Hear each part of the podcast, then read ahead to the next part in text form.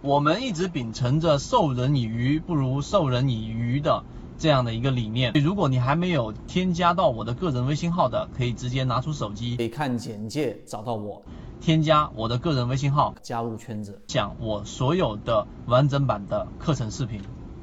呃，交易模型的建立主要的几个模块是什么？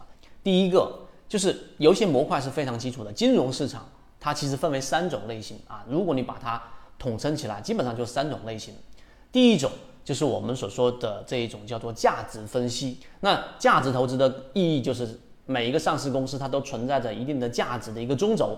那当股价正偏离或者负偏离的时候，它都会有一个回归，找到负乖离远远低于价值的这种价格，然后做投资啊。这是第一种类型。第二种呢，就是我们说的这一种行为金融啊，金融行为啊这一种分析。金融行为呢，实际上就已经囊括了。我们在说的技术分析，因为技术分析里面道氏理论，对吧？他们所讲的趋势，其实有没有用？一定有用啊！为什么呢？因为它是基于背后的这一个参与者的心理的一个共识，它里面会产生分歧，里面会产生共识啊！这一个过程当中，包括呃这一个索罗斯的金融炼金术里面，都是基于这一个行为金融的。所以第二个设计呢，你就要去了解行为金融学了。那这里面呢，我们实际上摘出来的告诉给大家，例如说技术分析属于，还有专门的这一种行为金融，你去了解人性。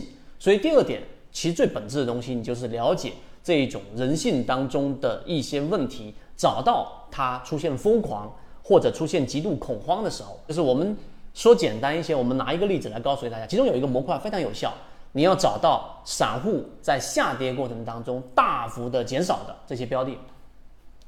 这里面有两个，一个是下跌，一个是大幅减少。下跌一定找恐慌的，因为恐慌才会割肉。大幅减少意味着这种操作是非理性的。那非理性，当市场一旦存在一个缺口，在价值分析里面也是一样的，形成一个洼地，一定会有资金聪明的钱进来填充，哪怕是短期的，这里面就有套利空间。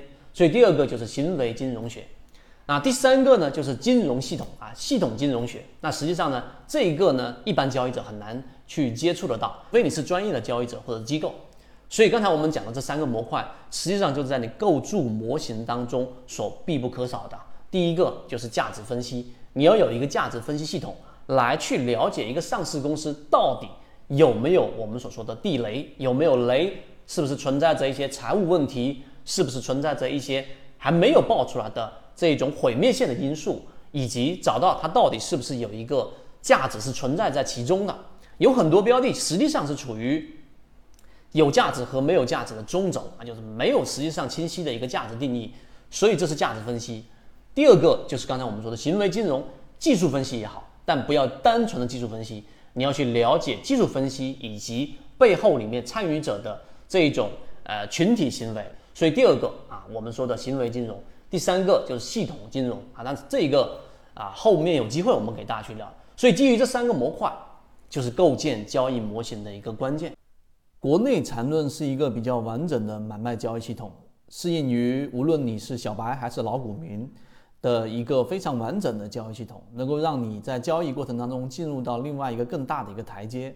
获取完整版缠论专栏航线，可以私聊留言获取通道。